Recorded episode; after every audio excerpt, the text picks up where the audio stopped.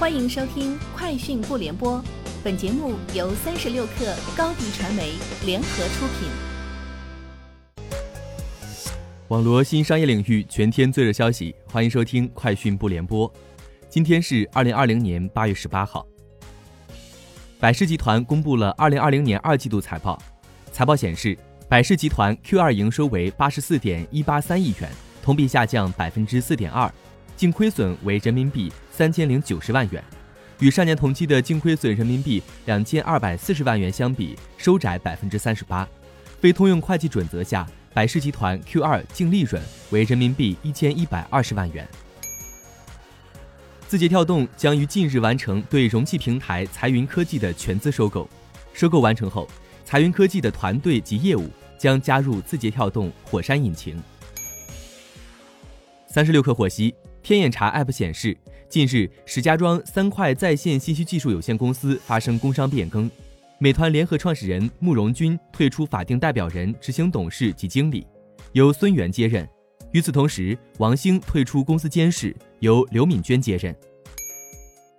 拉卡拉公布了二零二零年半年度业绩报告，报告显示，上半年实现营业收入二十五点零六亿元，同比增长百分之零点三八。归属上市公司股东净利润四点三六亿元，同比增长百分之十八点九九。支付业务之外的商户经营业务实现收入三点二亿元，同比增长百分之一百零九点三六。每股收益零点五四元，同比增长百分之十点二。必胜客将在美国关闭最多三百家分店，这是百胜餐饮集团与其美国最大的特许经营商 NPC 国际间协议的一部分。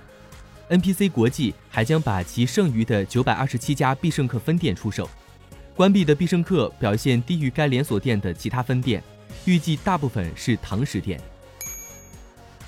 京东集团二零二零年 Q 二财报显示，截至二零二零年六月三十号，京东物流运营超过七百五十个仓库，包含京东物流管理的云仓面积在内，仓储总面积约一千八百万平方米。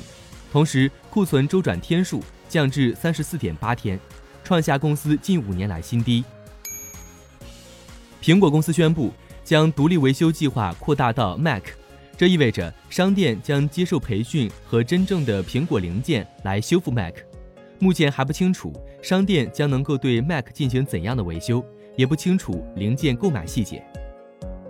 以上就是今天节目的全部内容，明天见。欢迎添加小小客微信，xs 三六 kr，加入三十六课粉丝群。高迪传媒为广大企业提供新媒体短视频代运营服务，商务合作请关注微信公众号高迪传媒。